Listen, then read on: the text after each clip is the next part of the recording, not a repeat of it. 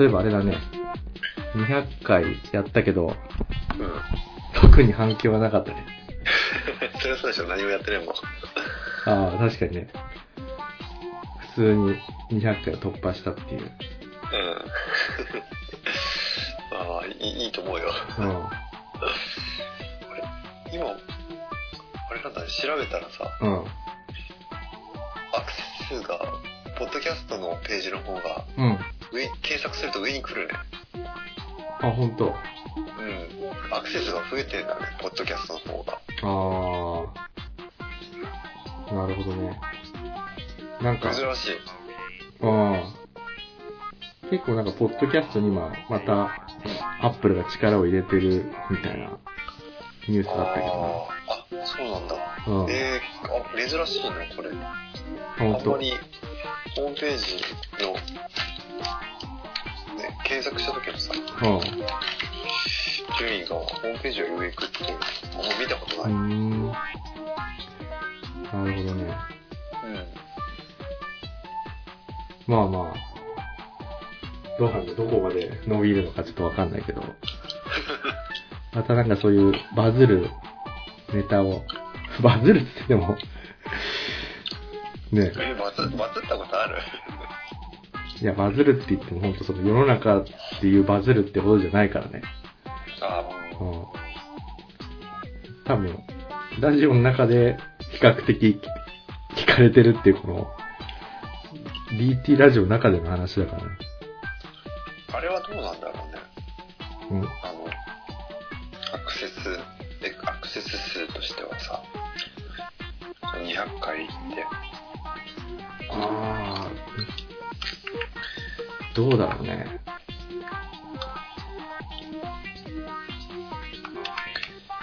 特に気にしてなかったけど。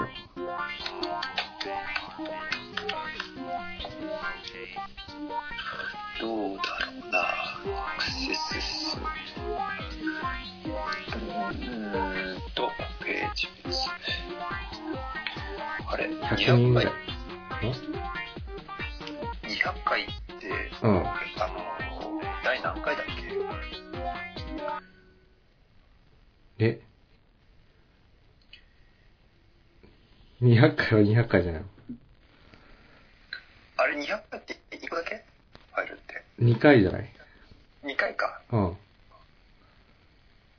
多分。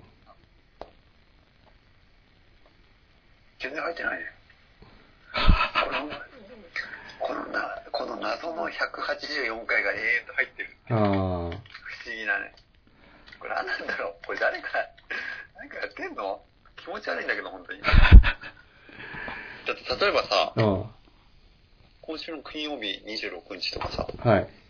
16人来てんの。な、何人、なんでここ聞いてんのお前。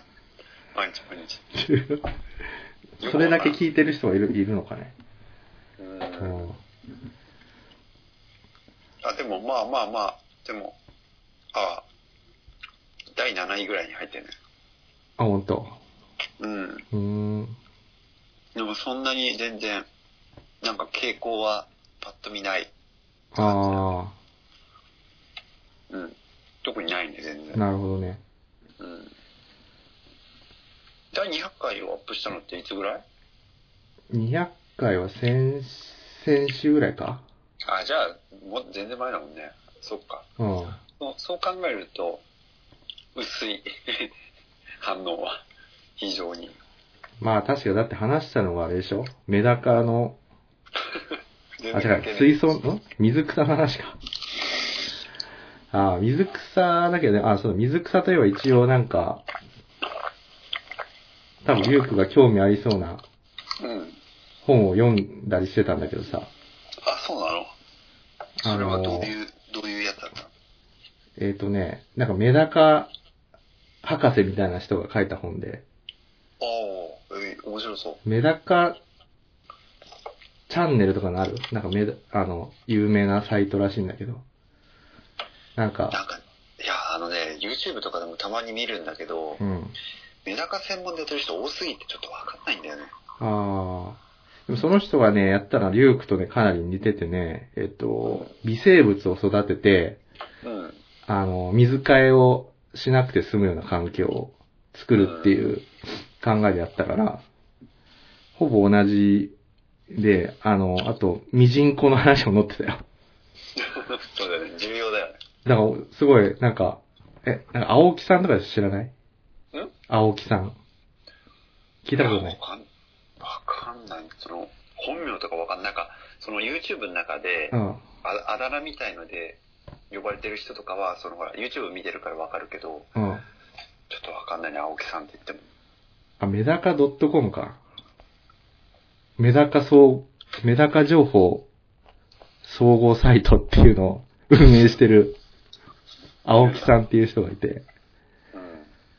その人が書いた本で、で、なんかね、あの、そのメダカをうん。飼う水で、その、多分微生物なんだけど、うん。その水を浄化して、かつほら、リュウクが言ったさ、あの、糞とかがさ、変化するあの、あ、硝酸。うん。あ、硝酸塩か。うん。硝酸塩をちゃんと分解してくれる微生物が入ったさ、うんあの、細菌がいる、あ、微生物がいて、うんで、それを培養した水を、えー、なんだ、特許取って、うん販売とかしてる。あ、へえ、そうなんだ。そう。結構でも、あそこら辺って、まあ、そこまで詳しくないからわかんないけど、まあ、ちらっと見る感じだと、結構難しいね。あその、郵送の時に結構死んじゃったりとか。あ、なるほどね。あの、なんだっけな。なんか光合成細菌とかのし知らない？名前は聞いたことあるかなぐらいだけど。なんかね、あの、ものすごいさ、汚染された環境でも、うん。その、なんていうの？あの、汚染物質をさ、うん。あの、分解してくれる菌で、あ、あ微生物で、うん。どこにでもいるんだけど、うん。あの、周りにそのなんか結構その、病、うん、なんだろうな、雑菌とかが周りにいると、うん。その力を発揮できないらしいんだよ。うーん。で、純粋にそいつらだけを、えっ、と、培養するとね、なんか赤くなるらしいの、水が。で、それを入れとくと、その硝酸塩とかをさ、うんあの、分解してくるらしいんだよね。へえ。あ、そうなんだ。そう。なんかで、その人がね、その、光合成細菌を培養した液で、原命液っていうのがあるのよ。うん。あの、なんだ、源の命の液って書いてさ、原命液って言ってさ、うん。それを入れとくと、もう、あの、大丈夫です、みたいな。で、あとなんだ、リュウ、リュウクが言ってたさ、あの、その完璧にその何あの、出来上がった水ってさ、うん。なんか光ってるみたいなうん。話をしてたじゃない。うん。まあ、光ってるっていうのはまたちょっと違ったけど、その人が言うには、そういう、なんていうの、分解するバクテリアが、えー、それなりに増えて、その水槽にあの定着すると、ちっちゃい泡がね、表、水面に出るんだって。だからなんかそれがちょっとなんだろう、光ってるのかわかんないけど、あの、まあ、そういう状態になると、まあもう、かなり、あの、自然の循環でメダカが生きてられると。いうことが書いてあったけど、まあでもね、なんか、あの、まああとそのミジンコの話とかもさ、ミジンコのその増やし方とか書いてあったんだけど、うん。ううんん。面白そうだ。かなり、そうね、かなりこれはリュウクがまさに言っていたことをうん。書いた本だなと思って、いや、じゃあ、自分のも全然その、ほら、うん聞きかじりっていうか、ただ、いろんなね、あの、サーフィンしてる中で得た知識だから、全然だよ。本当に。ただもう、あの、聞いた知識、そのままでさ、あ、ほんと、うん。いや、もう相変わらず、うん。やっぱそこら辺は今すごい自分にとってもホットな話題でさ、ほんとね。もう日々、こう、楽しみながら、ちな、ちなみにね、うん、やっぱその、バクテリアというか、うん、微生物がいると、やっぱり、リュウ君も言ったけど、水草のさ、色、色がすごいさ、鮮やかになるって書いてあったよ。うん、うん、うん。うん。水、水草にとっても大事みたいなね。あ、そうそうそうそうそう。あの、意外と、なんか別に、水草じゃなくて、その、中に飼ってる生態、例えばメダカとかさ、うんあの、エビとかに影響ししかしないみたいなうん。ことを思うけど、そうじゃなくて、やっぱね、結構、水草にもかなり強い影響を与えてさ、ああ。まあ、わかりやすく言えば、その、前話してた、その、し自然界をその、水槽の中に作るじゃないけど、うん。やっぱ多様性がある方が、うん。あの、なんていうの、こう、いい水槽になるんだよね。なるほどね。なんかこう、結構、あの、自分も初心者の時に誤解しやすかったんだけど、うん。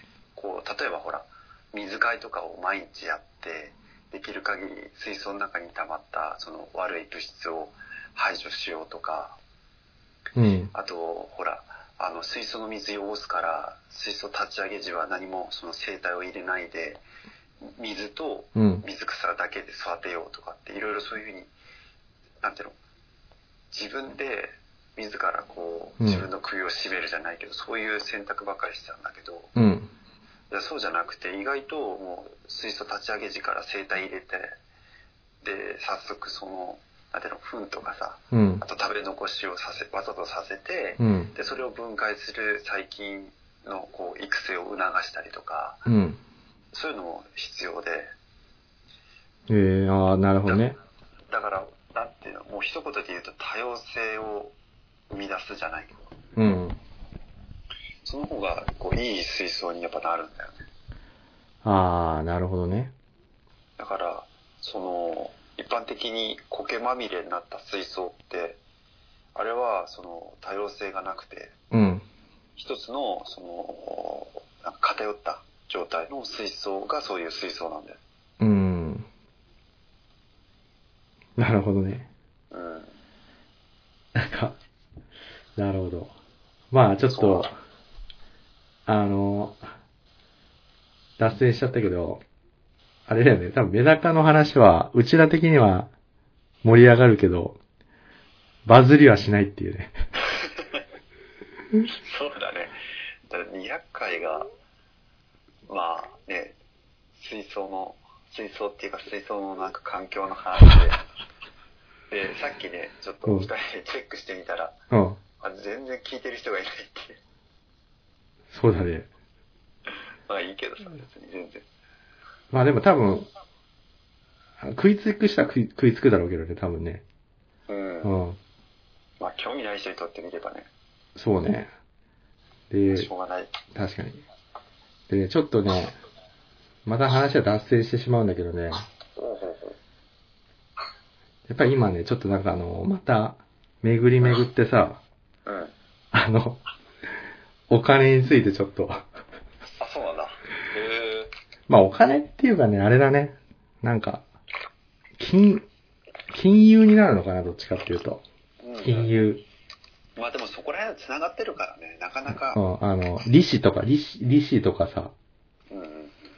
あのまあ、あの、景景気対策的なところあるじゃない。ほうん。っていうのと、あとなんか歴史？うん。うん。をなんかその辺をなんかこうつなげて、あの、なんていうのかな。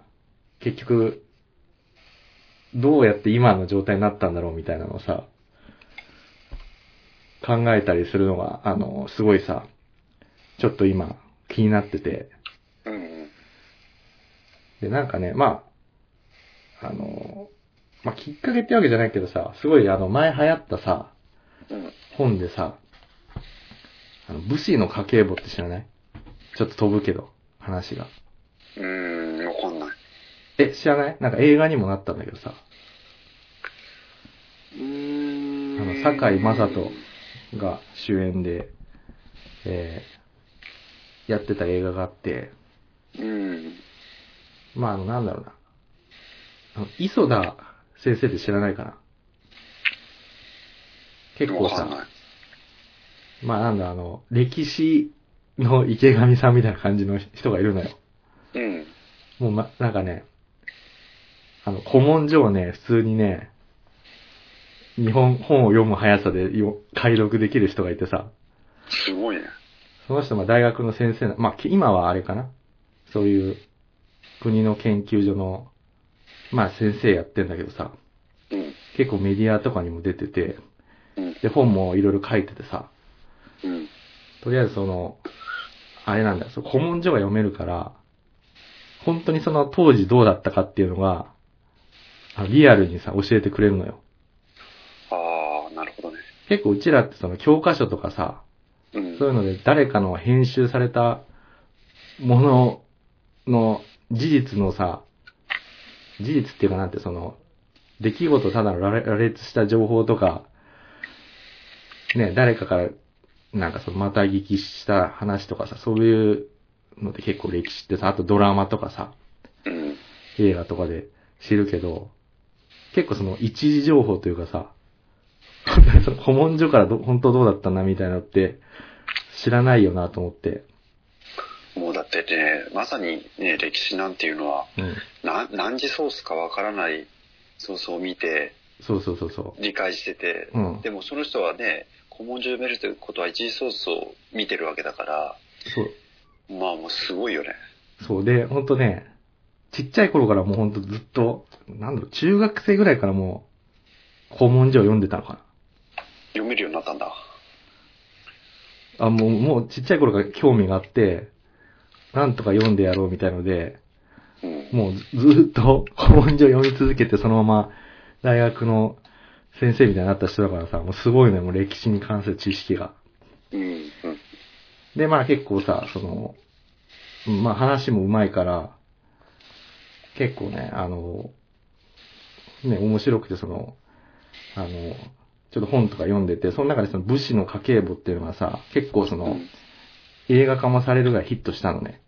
うん。もともと、えっ、と、なんか新書で出てるんだけど、この武士の家計簿っていうのはいつの時代の話なこれはね、江戸時代かな。のおう江戸時代で、ちょうどその、どこの藩の人の話なんだろうね。えっとね、加賀藩。うーん。加賀藩で、うん。えっ、とね、その、まあ、幕府か。幕府っていうのはあれか、江戸かだな。その、藩、藩のさ、うん。役職でね、そういう、御三用者っていうね、要は、まあ、か、か、役人だね。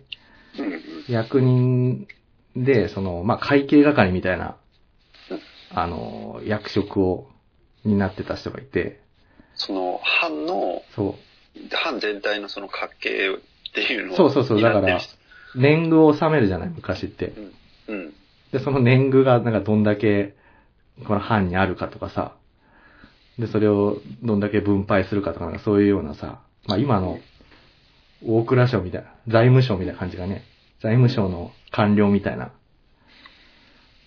で、その人が、あの、普通にさ、あの、国のことじゃなくて、家の家計について家計簿をね、しっかり残してたらしいんだよ。だからそれで何がわかるかっていうと、当時の武士の生活の、あの、リアルなさ、あの、状況がわかるっていうので、あの、すごいね、あの、貴重な 資料として、なんか、あの、になったみたいな感じでさ。あ、そうなんだ。てっきりあれかと思った、その藩うんの家計簿の話かと思った、そうじゃなくて、うん。その藩の家計簿を担ってた役職の人が残したその人の家の家計簿。い家の家計簿？そうそうそうなんだ。うんへえ。でさ、結構うちらってその時代劇とかでさ、見るけどさ、うん当時の武士がどういう暮らししてたかってさ、全然わかんないじゃん。そうそう、あれね、いつも映画見てて、うそういうところって結構興味あってさ、うん。まあ別にあの、いつもそう興味あるってわけじゃないんだけど、なんかほら、そういう映画見たときに、うん。そういえば例えばその、昔の人ってこういう場合って何してたのかなとかさ、どどういうようがせ生活してたのかなって、細部で気になる部分って結構、まあ、あのね、いや、ほんとね、すごい発見の連続でね、すごい面白かったんだけど、うん、まあね、でも一言で言うとね、武士はね、うん。借金まみれだったんだね。あ、そうなんだ。うん。な、誰に対して借金してたの？えーとね、あのー要はそういう、商人とか、金貸しとか、うん、うん。あとはね、結構ね、親戚間でのうん。貸し借りってのが結構多かったらしいんだよね。あ、そうなんだ。うん。なんかこう、ちょ一大イベントじゃないけどさ。そうそう。でね、もっとね、そう、広く言うと、うん。あの、藩自体もうん。借金まみれなんだって。あ、へえ。まあなぜかっていうと、その、当時ほら、うん。家康がほら、江戸にいて、うん。で、参勤交代とかあるじゃない？うん。うん。うん。とか、あといろんなさ、あの、役職とかなんかそれ、役目を、うん。あの、なんか、言われたりして、対応するのに、毎回すごい出費がかかったりするのよ。あ、それって今の会社と違って、あ実費なんだ。ああ、そうそうそうそう。まあ、なんかそれを結局年貢、年貢とかで集めて、うん。まあそれをその、なんていうの、藩の会計に当てたりするんだけど、うん。まあ当然それね、あの、米だからさ、うん。取れる時もあれば取れない時もあったりとか、うん。うん。いうので、基本的にその、なんだ、その藩は、財政なんていうのが結構、つきもので、で、かつ、うん。あの、武士もね、あの借金で回、あの、首が回らないってことが結構多かったらしくて、あ、そうなんだ。で、それはね、なんていうの、なぜかっていうと、まあ、このなんていうの、武士の家計簿のさ、主人公の家はなんか犬、犬山家っていう、うん。あの、家、まあ、そこにね、フィーチャーしてやったんだけど、まあ、ほんとなんか下級、下級の武士うん。で、まああの、どこにでもいるような感じの武士だったんだけど、だからほんとし、割とその武士の一般的なね、あの状況はわかるんだけど、なんかね、とりあえずその、武士ごとにさ、国からその、まあ給料みたいなのもらうんだけど。それがなんか、ど、どんだけってかな。すごい気になるけど、どれぐらいもらってるのかなその犬山家はね、確かね、その山陽版っていう、まあちゃんとその役職についてたから、うん。えっ、とね、そういうな手当がもらえてて、うん。でね、当時のなんだろう、と、となん、一両とかが、うん。まあなんかさ30万円ぐらいとか言ったかもな。うん。30万円で、えっ、と、20、20両とかその辺だったかな確か、書いてあったな。結構もらったんじゃん。そうそう、だからね、年収5、600万ぐらい。あ、まあ、だから今で言う、ちょっと、まあ、平均的なサラリーマンよりも上ぐらいの。そうそう、なんだけど、うん。借金で言うと、えっ、と、その、なんか倍以上、年収の何倍もあるっていうのがなんか普通だったらしくて、あ、みんなね。そうそう。で、それなんでかっていうと、うん。武士ってその、なんていうのかな、ものすごい付き合いが多いっていうのと、うん。あとなんかその、家来みたいなの雇わないといけないんだって。あ、そうなんなんか家に大体その、えっ、とね、その、お手伝いさんみたいのが、うん。その、あ、確かに、え映画とか見ると必ず上級の武士だけじゃなくてさ、そうそうそうそう、あのいるよね。そう、なんか国高みたいなのあるじゃん。南国みたいな。うんうん。10国とか20国とか、その国高によって何人雇わないといけないっていうのがあるの、あって、で、それでは、下働きの人と、あと、武士ってさ、言ってみたらさ、うん。あの、まあ、会計って言ってもさ、元は軍人なわけじゃん。そうだね、確かに。ね、刀持ってるから。だからう、あの、戦争になったらさ。あの、出兵しないといけないわけよ。借り出されるわけだそう。だから、家来を連れ、なんか、ね、養っとかないといけないらしくてさ。あ、そそうなんだ。そうそあ、武士が必ず自分の家来をう。そあの用意しとかなきゃいけないっていうあいざその戦になった時にいつでも要は自分の範囲の中でそうそうそうそうへ兵力をう。うん。あのちゃんとこう維持できる義務が義務がそう。だから、連れてかなくちゃいけなくて、馬と家来、一人とか二人とかさ、四人とかね、連れてかないといけなくて。そうなんだだから、その戦争がない時は普通に養わなきゃいけないわわけよ、その人たちを。雇用しなきゃいけない雇用しないといけない。で、それのその維持費と、かつ、その親戚、当時その家っていうのはすごい重要で、あの、家系。だ親戚とかその、なんか由緒って言うんだけどさ、由緒正しいとか言うじゃない。うんからその先祖から見てだ、誰のね、えー系列なのかとかさ、親戚に誰がいるかとかっていうのがものすごい重要で、うん親戚付き合いが、えっ、とね、年間ね、200回ぐらいあるんだって。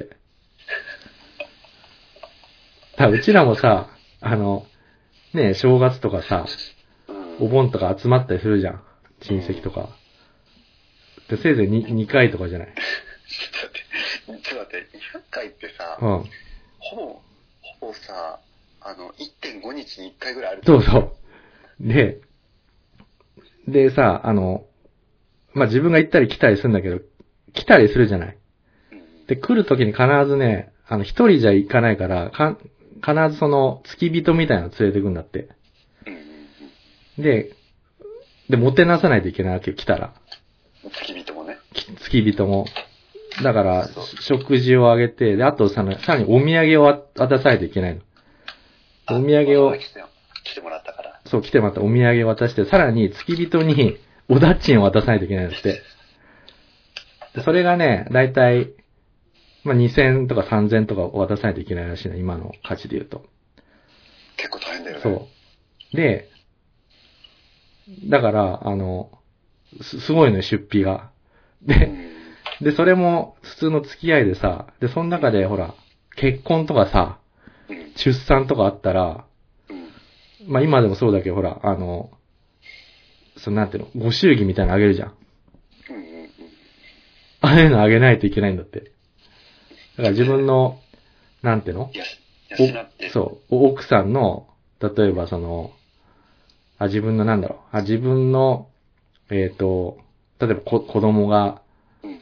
いて結婚したりしてさ、うん。したらさ、その、子供とかに、なんかその、まあ、ご祝儀とかさ、あと、ね、他の親戚とかにもなんか、あげたりとか、しないといけなくて、うん。ものすごい勢いでお金が出てくらしいな。なるで、じゃあやめればいいじゃないかってなる、思うんだけど、あ、親戚付き合いを？あ、そう、だったりそういうご祝儀とか。でももう、代々やってるし、武士、武士に生まれついたっていうのは、もうそういうのしないと、もうなんて、武士として生きていけなくなっちゃうんだって。だってなんかほら、まあ、それは小説見たから本当かどうか知らないけど、うん。武士で一番大切なのってメンツなんでしょ？あ、そうそうそうそう。だからそれを失うんだったら、しこう死んだ方がマシだみたいなさ。ああ、そうだね。だから、実はね、その江戸時代ってね、うまくできてて、うん。あのーそうそう、一方ね、武士は貧乏なんだけど、うん商人はね、ものすごい実は金持ちなんだって。あ、そうだね。その時期ってよく、いわゆるあの、ほら、豪商って言われてるさ、うん。ものすごい人、要は、あの、富を蓄えた商人とかがこう栄えたっていう話は、なんか聞いたことある。そうそう。でね、農民もね、割とね、あの、まあ、す金持ちってわけじゃないけど、そこそこ暮らしはできる。へえうんー、じゃあ市の交渉で言うと、意外だね、それって。いや、聞いてね、ええー、って思ったんだけど、まず、武士は、とりあえずそういう付き合いとかで、まあ要は、あの、藩からのお給料で暮らさないといけないんだけど、ものすごい出費が多いから、あの、借金しないといけないと。で、その借金は、あの、まあ、結構親戚とかから、あの、しているっていう状態ね。でも、刀をね、刺すの許されて、まあ、ある意味特権階級なわけよ。だから位が高いと。でじゃあ、れそう、なんだ、その、うん。武士っていうのは、名誉のある仕事もうめちゃめちちゃ名誉がある。それは。で、武士と農民のさ、あの、エリアって完全に分かれてるんだよね。ゃ。あ、住む場所がね。住む場所が。だからう、ん。あの、自分のそのさ、要はお給料っていうのがうん。年貢なわけじゃん。うん。だけど、だ、誰の家、家のお百姓さんの年貢かっての分かんないんだよね。あ、ただ来るだけだから。そう、来るだけ。そう、だから完全にその、分断されてるのよ。せ生活が。ちょっとさ、そこのお金の流れよく、いまいちちょっとわかんないんだけど、うん。とにかく、その、えっと、一応、その、なんていうの、体裁というかさ、うん。えっと、表向きは、うん。一応その国とか武士が農民たちをほら、まあ、国をうん。守るっていう建前上、農民はうん。国、つまり武士たちに対して、うん。えっと、年貢っていう形で米をお納めてるっていうイメージなのかな。そうそうそうそう。今で言う、何、税金みたいイメージ？あ、そうそう。で、だまさにそうなの。で、その農民は、自分たち、その、は、あの、田んぼをさ、まあ、藩から貸してもらうわけね。貸してもらって、あれは借りてるんだ。借りてる。所有できない。あ、昔はそっか。各農家が所有してるわけじゃない。所有してないだから、それで、で、あの、えっ、とね、まあ、与えられて、で、このうん。田んぼは、まあ、毎年どんぐらい米ができるから、うん。まあ、そのうちの何、どんだけを、まあ、あの、年貢として納めなさいと。いうのが決められててさ。うん。で、その辺が、まあ、単純に、今の、なんていうの、お金で、まあ、税金、お金と税金の関係で言うと、だいたいね、40%ぐらいがまあ持って帰るようなイメージだったみたいなすごい。た、すごい高いね。そう。だ、なんだけど、うん。当時の百姓としてた国、国からほら、要はさ、うんあの土地を与えられてそこで、ね、米を作って納めてるから、実はさ、武士の次にさ、あの、なんていうの？え、偉いっていうわけじゃないけど、重要な。重要な、重要なの。で、一番下が商人なのよ。あ、そんなに要は、そう。重要ではないと。そう、重要でないんだけど、でもお金の面で言うと、実は、そうそう、で、江戸時代で別にさ、あの、米だけ作ってるわけじゃなくてさ、うん。当然その何？あの、要は、米以外にも、要は、材木とかさ、うん。あの、木を切って売ったりとかさ、うん。あの、そういう他の、えービジネスもさ、当然あるわけじゃない。うん。お金貸したりとかさ。うん。あ、ちょ、ちょ、ごめんね。はい。はいはい。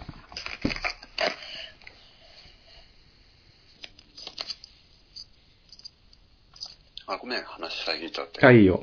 あの、なんていうの？まあ、米には、要はね、米にはすごいね、税金がかかってるけど、うん。米以外の商品には、税金はほとんどタダみたいなもんだったなって。あそれすごいね。そう。だから、いくら売った分そのまま丸儲けできるわけよ。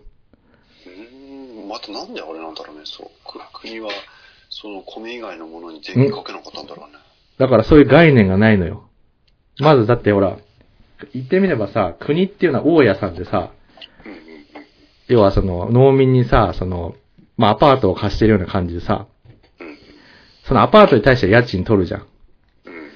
でもそのアパートの住人がさ、なんか副業とかやっててもさ、うん。大家さんその、その、アルバイトには、からお金取らないでしょ。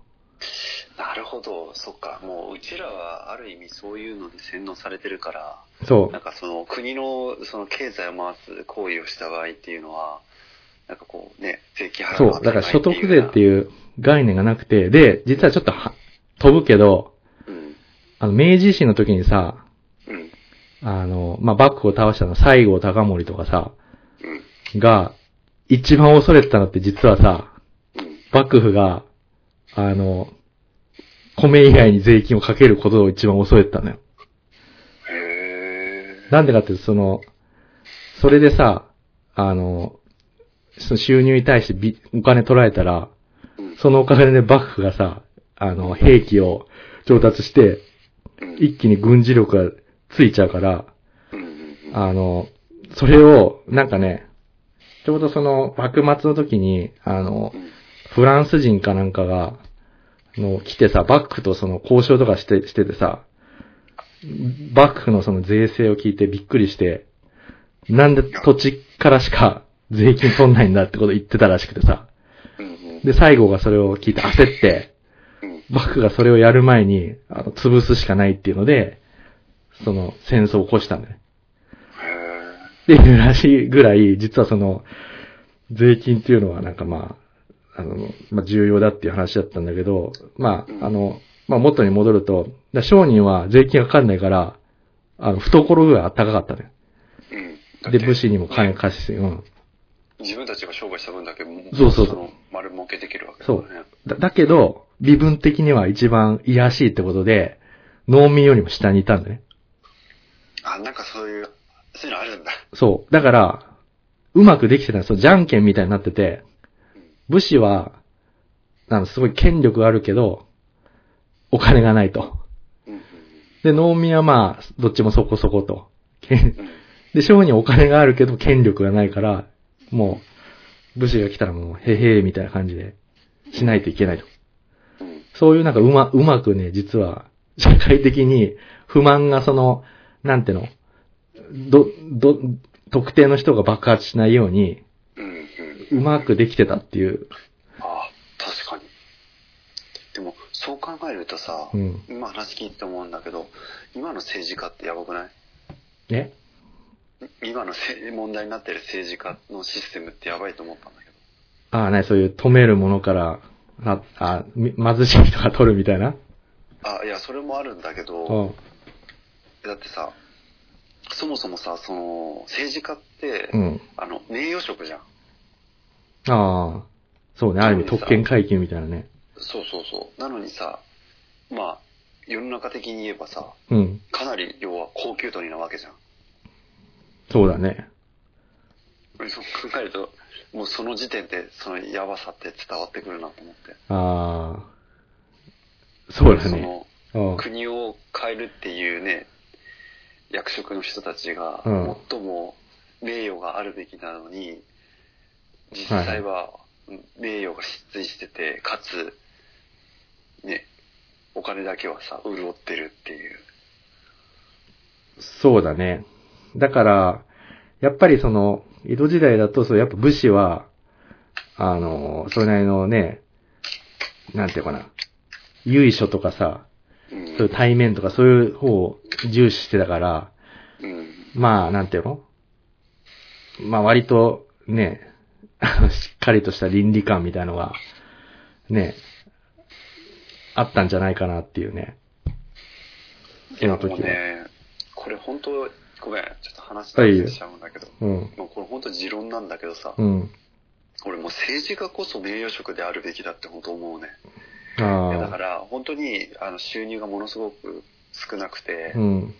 本当にまあね、普通のサラリーマンと変わらなかったりとか、うん。下手すると普通のサラリーマンよりも少ない給料だけども、でもこう、なんか、それでもやっぱりこう、国を良くしていきたいっていう意向があって、意向っていうか、まあ意思があって、うん。自分は政治家やるんだっていう人がなるべきだと思うね。ああ。そうだね。いや、ほんとね、そうそうそうそう。うん。よくできてたんだね。できてたね。で、そうそう。で、また戻ると、その犬山、まあ、当時の武士はうん借金漬けだったから、結構その、その犬山家も当然その借金が多かったんだけど、うん。あの、ある時さ、なんかさ、子供が生まれたのかな？子供が生まれたんだけど、うん。まあ、お祝いとかするじゃない？うん。で、お祝いの時にあの、タイとかをさ、うん。あの、出したりするのね。まあ、それは今でもそういうのやってると思うけど、うん。うん。でも、あの、タイを、その、なんていうの、手配するには、ちょっとお金がなくて、どうしようみたいにな、な、なってさ、うん。で、奥さんとその、相談して、奥さんはじゃあ、もうしょうがないから、私の着物を売って、なんか、お金買いましょうみたいな感じで言うんだけど、うん。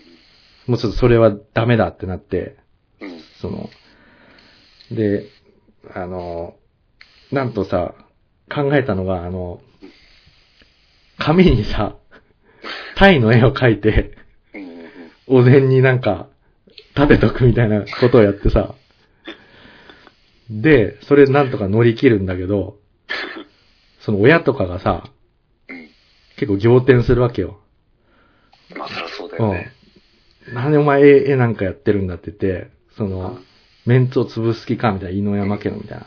うん。うん。ってなるんだけど、まあそこでその井上山さんはすごい偉かったのは、うん。いやもうなんか、なんとかその財政を、井上山家の財政を立て直さないといけないっていうので、もう、なんか今日から家計簿をつけますみたいなこと言う、言うのよ。で。でいらないものは全部売りますと。うん。で、結局ね、自分のその家族と、うん。まあ両親の、うん。もう、本当の必要なもの以外全部売っちゃうのね。なるほど。余計なね。そう。で、それで、まあ、当然さ、借金するとさ、あの、利子がつくじゃん。うん。で、利子について言ってなかったけど、うん。当時の利子ってね、武士だとね、三20%とか30%ぐらいあったらしいんだよ。それ、闇金じゃん。そうそうそう。すごいね。うん。で、なんでかっていうとさ、うん。今はほら、あの、お金借りるとき担保とかあるじゃない。でも考えてみて、ちょっと当時ってさ、うん。武士に担保って何があるって、土地、そうね。そう、土地もほら、国のでしょ。そうん。うん。担保になんないしさ、ないんだよ、担保が。そうだよね。だからある意味今のさ、本当町金がさ、利子が高いっていうのは、要は担保がない人に貸すときって、ね、絶対利子高くなるじゃん。うん。うん。で、さ、しかもさ、あの、取り立てに行こうとしたらさ、うん。武士だから刀持ってるからさ、うん。逆に切り殺される可能性もあるじゃん。そうだね。そう。だからなかなか貸したがらなかったんだね。あの、あ、商人だ。商人が。武士に対してか。そう。で、唯一抑えられるのが、う。うん。年貢、年貢って言ってもほら、お金としても使うけど、うん。実際自分たちは食うためのさ、米としても使うわけじゃん。うん。で、その米はさ、あの、どっかのその、庄屋、庄屋って言ってその、米をさ、あの、管理する人たちのそういう倉庫みたいなとこからさ、運ばれるんだけど、うん。その、あの、それを運ばれるタイミングを抑えるしかなかったね。物資の担保を取ろうとしたら。あ、そうなんだ。そうそう。そうなるとさすがにさ、ほら、食料がなくなっちゃうわけだからさ、武士もそれを差し押さえられたら、ね、お金払うしかないっていう、っていう背景もあって、そう、利子が高くて、で、そんな借金してさ、利子高かったらさ、絶対もう、利子を返すだけでもいっぱいいっぱいじゃん。だから全然元本が 減らずに、その借金まみれっていうのが状態化してたんだよ、武士は。でもその井野山家は、その、まあそのほら、えっ、とその会計係でもあったから、そういう、そろばんとかで弾けてたわけよ。うん。だから家計簿がつけることができたわけね。うん。で、つけて、あとそう全部売ったわけよ。うん。で、う売っとき、売るときに、まあその、借りた人にさ、対して交渉するわけね。うん。で、今これあの、利利息は、うん。えっ、と、なんだ、なんていうのかな。まあ、あの、毎、借金した分の、まあ、半分を今一括で返すから、うん。残りのその借金に対しては、あの、なんだ、利子はつけないでくれみたいな交渉するわけ。うん。で、あの、結構そのか、貸した人もさ、うん。あの、いや、そんなことされても困りますよって言うけどさ、でも結局、お金自体が返ってこないとさ、困るわけじゃん、貸した人も。でもちゃんと、だから、そう交渉するわけよ。いや、お金、お金は返すけど、ちゃんと、利子はつけないでくれって言うのね。で、で、そこで私はもう全部もう、あの、売りましたと。で、そういう話やつってさ、なんかその、情報が伝わるわけよ、その、当時。世間は狭いからさ。だからその犬山家はもう借金を返すためにも本気になってるって思って、で、結構その貸した人も、まあ逆にもう信頼できるってなって、で、ね、元本すら返せされなくなったら困るから、うんじゃあ分かりましたって言って、その交渉に応じるわけね。うんで、なんとかその、その高い利率の利子で自転車商業みたいな状態から抜け出して、ああ、なるほどねう。ん。まあなんとかその、か、家計を回復していくみたいな。要は、もともとのその率を下げ、下げることで、そうそう。正常にこう、要は、あの、へ、元本を減らしていけるようなそうそうそうそ状態を作ったってことか。う。うん。で、まあ、それがちょうど幕末のその犬山家で、で、結局、うん。あの、まあ、子供とかできてさ、で、子供も、基本的にあの、なんていうかな、あの、同じ会計係にするのよ。うん。なんかね、これも結構、あの、歴史、あんまり俺詳しくなかった知らなかったけどさ、当時のさ、あの、藩のさ、うん要はよ、役職についてた人その、うんまあ、殿、殿様はそうだし、家老とかいるじゃない。で、全員世襲なのね。だからもうその、もっと特権階級でさ、ある意味その地位に行ったらずっと安泰なわけよ、その家は。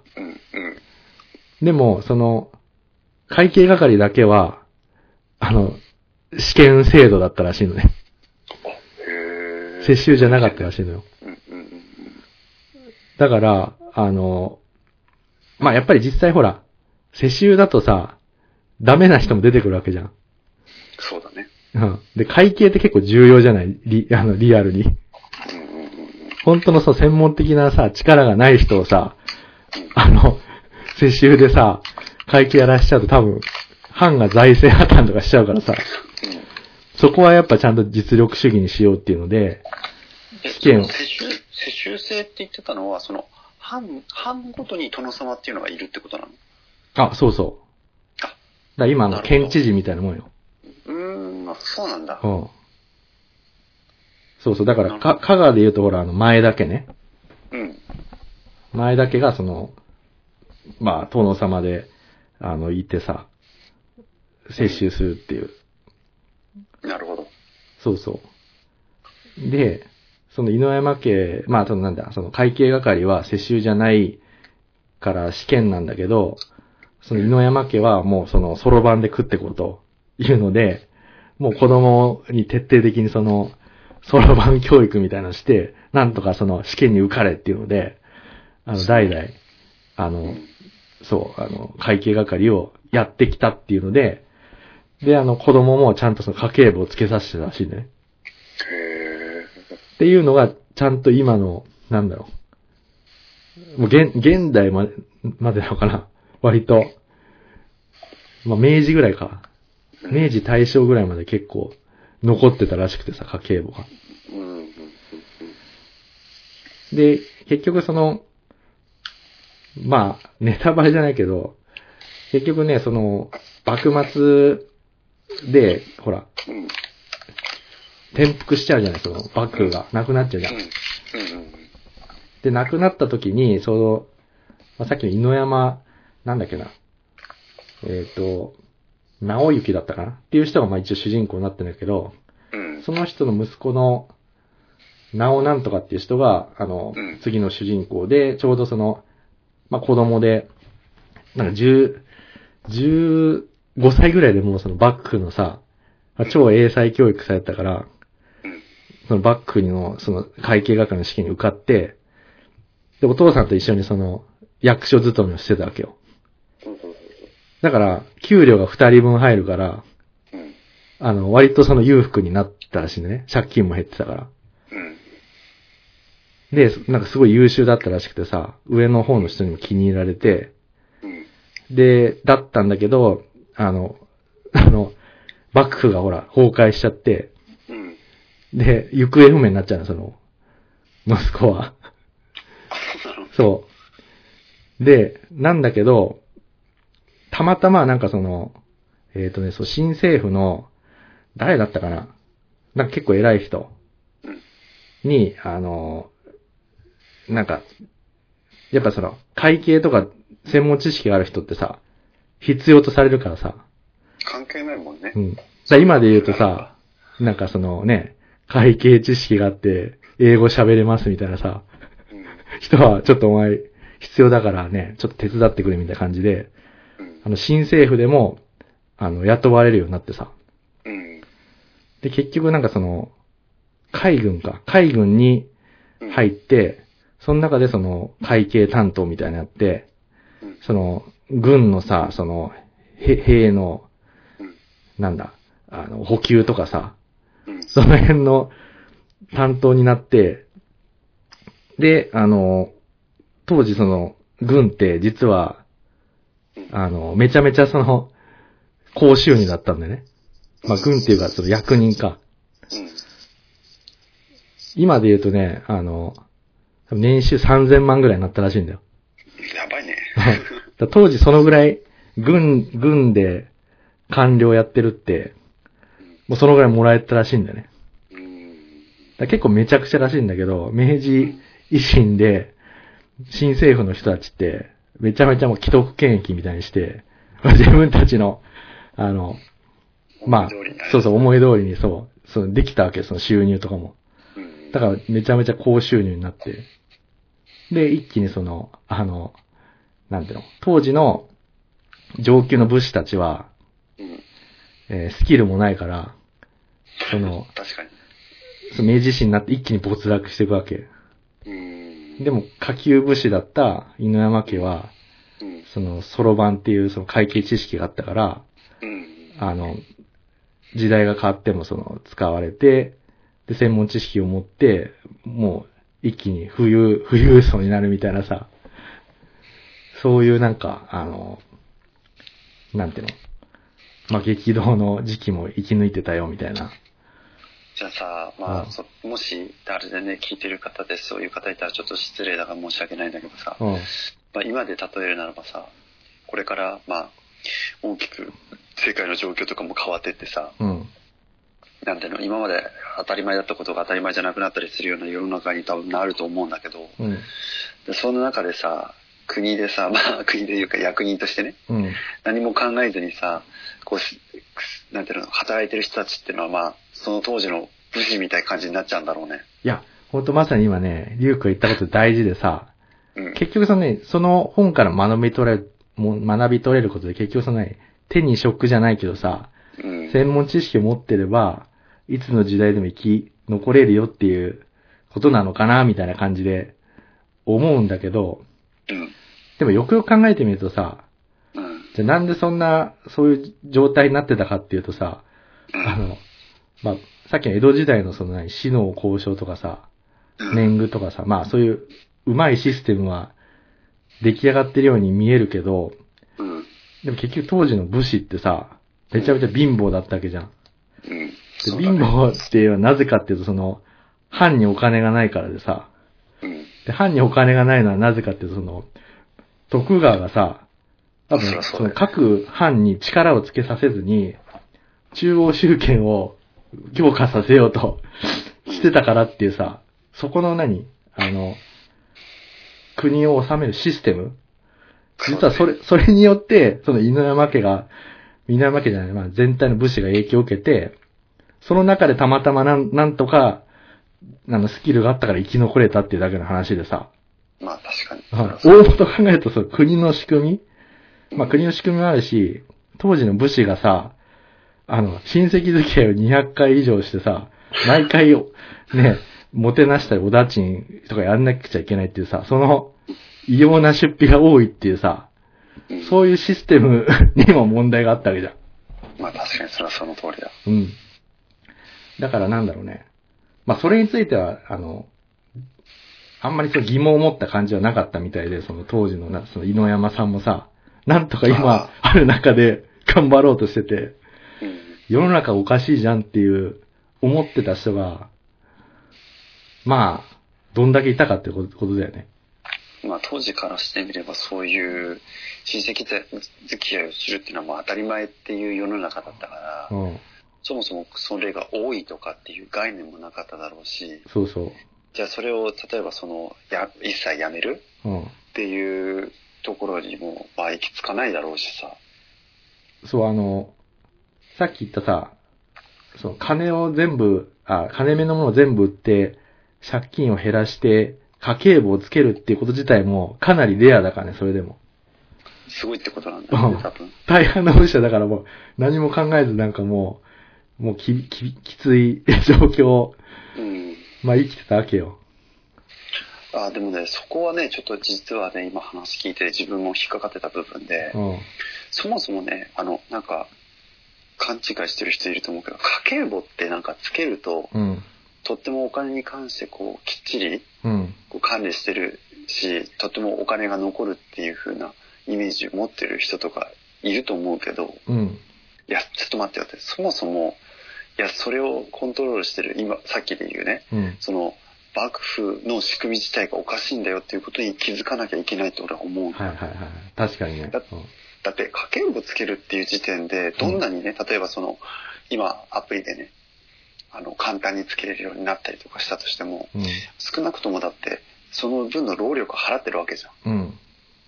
でなんでその分の労力が発生するのかっていうところまでやっぱり考えが至らないとダメだなって思ったああ、そうだね。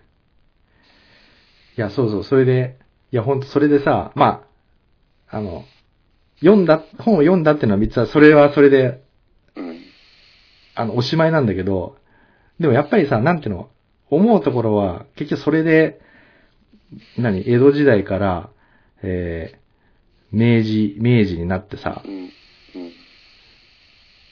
そんな大きく変わってるとは思えないんだよね、俺今が。く、要は、お金が、あ、米がさ、お金になっただけで、うん。税金とかさ、金利とかって、うん。あと国っていうのは、江戸時代からあるわけよ。うん。で、明治の人たちは別にさ、その仕組み自体全然変えたわけじゃなくて、うん。要は幕府のポジションに、明治政府っていうさ、うん。まあ当時はその、だから勝った長州と薩摩の藩が、そこに置き換わっただけじゃない。うんで、そのままずーっと、あの、まあ、戦争とかあったけど、基本的にはその仕組みのまま来てるはずなんだよね、今に。そうだねうん。だから、さっきリュウクが言ったように、当時の武士の状況と、まあ、今の状況って、あの、その仕組みについて何も考えずに生きてると、搾取されるだけみたいな感じって、うん変わってないなと思って。うんじゃあ結局じゃあ、そうそう。で、今のその、お金の仕組みって、金融の仕組みってどうなってるんだろうみたいな感じになってるのが、今の状態なんだよね。ああなるほどそこに繋がってきててさ。いやなんかさあの、うん。ごめん、また、またかよって思うかもしんないけど、うん。でここでよく考えてほしいのは、ビットコインがどれだけすごい発明かっていうのがもうよくわかると思う。あ 俺も、あのね、これも、リュウ君に言いたかったんだけど、うん。あのだんだん、ようやくなんか分かってきた感じがする、ビットコインが。いや、そのね、あの、よくビットコインっていうと、投資の側面ばっかり切り取られるから、うん。あまりそういったその経済的な意味とかね、うん歴史的な意味ってすごいないがしろにされがちなんだけど、うん。どんなに要は中央、つまり国とかね、うん。うん、なんかそういう組織とかがうん。力を使っても差し押さえることのできない価値っていうのはうん。今までなかったんだよ。あさっき言った米とかもそうだし、あ。うん。あの、国が発行し、まあ、国が発行っていうか、国ではないんだけど、まあ、うん国が管理してる、うん。そのお札とかもそうだし、うん。お金っていう仕組みもそうだけど、全部それって、うん。あの、差し押さえすることができるんだよ。うん。国がね。だけど、その、今言われてるそのビットコインをはじめとする仮想通貨っていうものは、うん。そういったものをを差し押さえることできないわけよ。はいはいはいはい。だから、えっ、と、どうにかして通信する方法、例えばラジオでもいいし、うん。あ紙とかでもいいし、何でもいいんだけども、うん。なんか通信する手段さえあれば、うん。実はその、例えば、お米とビットコインを交換することすらできちゃうわけ。うん。うん。だから、それはすごい発明なんだよ、実は。お金の革命なんですよ。いや、そうだよね。で、やっぱ結局、あの、リュウクが前から言ってたことはなんとなく分かったのはさ、あの、うんお金って結局なんてその、概念というかさ、うん。存在しないものだっていうのがさ、なん、やっぱなんか、だんだん分かってきて、で、結局う、ん。江戸時代はさ、米だったわけじゃん。うん。米っての、米ですらお金になっちゃうんだからさ、うん。なんだってなるなっていうのがさ、そう。多分さ、今の人たちがさ、うん。たその、いや、こ米でって言ったら、ふざけんなよって思うじゃん。まあね。俺そんな劣化するもので冗談じゃねえよって思うかもしれないけど、でも、その江戸時代はそれがまあ当たり前だったし、そで、今か、今ではそのまあ、世の中流通してる日本円っていうのがそうだし、う。うん。だから今はそれが当たり前なんだけど、意外と結構それってうん。大したこと、大したことないっていう言い方も変だけど、まあ、うん。いくらでも変わりようがあるというかさ。いや、だから相当、だしさそうなん、うん。あの、米もさ、うん。なんていう、実際その、本当にその米の状態でそのやりとりしてたわけじゃなくて、うん。武士もさ、あの、じゃあ給料ですって言って米でもらってるわけじゃなくてさ、うん。まず武士は何するかって、その米、そのもらった米をさ、あの、要はこん、なんていうの銭に変えてるわけよ。うん。あの、お金に。あ、だ物理的なね。うん。だから、なんていうかな、あの、まあ、お金は概念って言ったけど、もうその、米、米がお金になってるけど、もうすぐ、もらった瞬間に、銭じゃないとみんな使えないからさ、交換とかできないじゃん、米と。他のものって。だからもう、当時からやっぱそういう、なんだろうね、そういうお金とか、あの、まあ、ちゃんとあったし、で、あと、お金ってさ、藩、藩がさ、お金がなくなった時さ、うん。あの、どうしてだと思うさっき、さっきお金が足りなくなって、で、実際に税金をさ、上げる、まあ、要は年貢を、うん。の率を増やすとかさ、あると思うんだけどさ、な、何してたと思う他に？ハンガーってことでしょ？うん。ハンガーあれかね、その商人とかに借金でも知ったのかね？あ、それもしてた。商人からも借りたりしてた。うん。いや、実はね今と同じで、うんお金を作ってたんだよね、藩が。えー、はあの、国ではなくて、藩ごとにそう、は、藩、藩札って言って、藩がお金を吸ってたのよ。へえ、そうなんだ。そう。だから、ね。そう。だから、あの、まあ、今と同じで、それ作りすぎたら、うん。インフレになって、うん。お、おお金の価値が下がったりしてたのよ。うーん。へ面白いね。そう。だから、その時その、米と、銭と、うん。あと小判ってあったのね。小判あるじゃない。っうん。うん。ていうのは全部、そう、全部それぞれあの、相場が決まってて、うん。変動するのよ。へえ、面白いね。うん。だから、な、それはなぜかというと、藩がさ、お金をすりま、す、すったりしてたから。うん。たくさんすれば、当然レートが変わってくるじゃない。うん。ね、銭の価値が下がるから。うん。だから今まで米は、ね、なんだ、い一、一両で、例えばわかんないけど、まあ、100キロ米が買えたのがさ、うん。ね、一両の価値が下がったからもう80キロしか買えないとかさ、そういうのがすでにあったらしいんだよ、江戸時代から。俺、てっきり江戸時代ってさ、なんかそういう、うん。あれ、あれかと思ってた、なんかその、幕府がさ、うんこう発行したさ、うん。なんかそういう銭みたいなの使ってんのかと思った。あ、当然それもあるよ。あ、それもあるんだ。うん。当然、あ の幕府が発行した、だその、普通の官営通報とかあるんだけどさ、うん。うん。まあ、それとは別に普通に藩が発行する、そういう藩の金もあって、地域共通権みたいな。そうそうそう、地域共通権と、そうそう、日本、日銀券みたいな。あそう。だからそう考えるともう、すでにその時から金融の、ね、ある程度のシステムって出来上がってたんだなと思ってさ、ーうん。ええー、と思って。へえ、面白いね、それは確かに。そう、だから、なんだろうな。だから江戸時代って全然そんな知らなかったけどさ、うん。結構その何？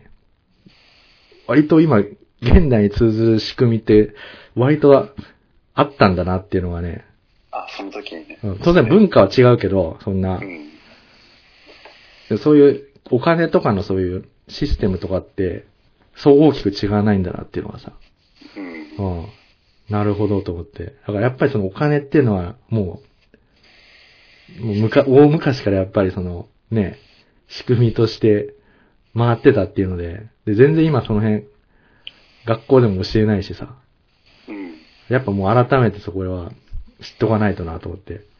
俺 はまた、何回目かわかんないけど、そういう状態になってるね、今。いや、あのー今さ、例えばその、昔と比べてね、うん。大きく、その、変わったことって、まあ、いろいろあると思う。はいはいはい。はい文化っていう面もあるけど、でも一番、まあ、わかりやすく大きく変わった部分って、やっぱり、その、インターネットが、あと確立されたっていうところなんだよ。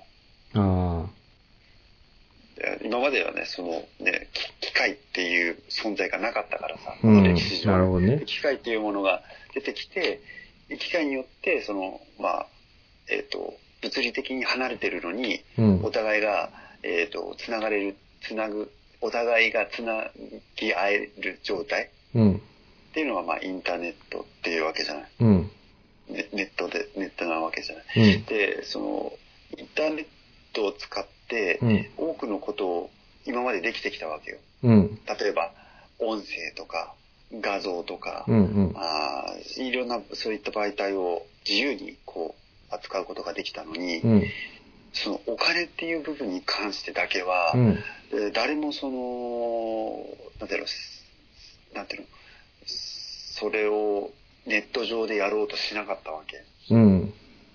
それってすごい不思議なことでさ、うん。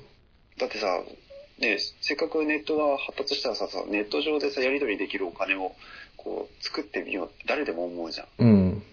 なのにそれがうまく進まなかったのは、うん。やっぱりその難しさっていうところもあるし、そもそもお金っていう概念が、うん。えっと、その中央が、えっと、その末端の人間たちをコントロールするために作られた仕組みだから、はいはい。それを、その民民主化させるっていうことがとても難しかったんだよね。いろいろクリアしなきゃいけない問題がたくさん、技術的な問題がたくさんあって。うん。でそれがクリアできたのが、まあ、しつこく言うようだけどビットコインなんだよ。あうん基本的にビットコインの仕組みっていうのは、もうあの、物産が中央集権じゃなくて非中央集権的なシステムだから、あ。うん。うん。だからこそ価値があるんだよね。そうだよね。で不思議に思わないだって、まあ今はちょっと値段下がっちゃったけど、うん。つい先日までビットコインって1ビットコイン600万の価値があったんだよ。あ、あの何？テスラとかあの辺のやつで？これ600万までいったの？そう。600万までいったんだよ。すごいね。はまあ本当どこまで行くのかって思うぐらいだけど、でも、それっあ、てう、ん。実は前から言ってる通り、もう必然でさ、うん。なんかあの、必然っていうのは何かっていうと、もう、だって、誰でも、小学生でもわかることでさ、うん。無限にさ、国がさ、うんすれるお金に対して、うん。もうシステム上、金と同じでさ、うんもうこれだけしか発行しないっていったものと比較した場合に、どっちが、あの、相対的に、えっ、と、その価値が上がるかって言ったら、うん。まあ、それはもうどう考えたって、ね、ビットコインでしょ。もう簡単な答えだよ、それは。ああ、そうだよね。いや、本当だから、その、リュウクが言ってた、その、今ね、コロナ禍でバンバン、金融緩和でね、お札を吸って、中で、当然株とかさ、そういうね、あの、金とかにお金が集まって、ね、どんどんその、価格が上がっていくのと同じようなことがビットコインにも起きてるっていうのは、なんか、なるほどなっていうふうに。そう。だよ。お金の話はまだまだ続きます。今回はここまで。それでは皆さん次回の更新まで、ゆっくりしこってね。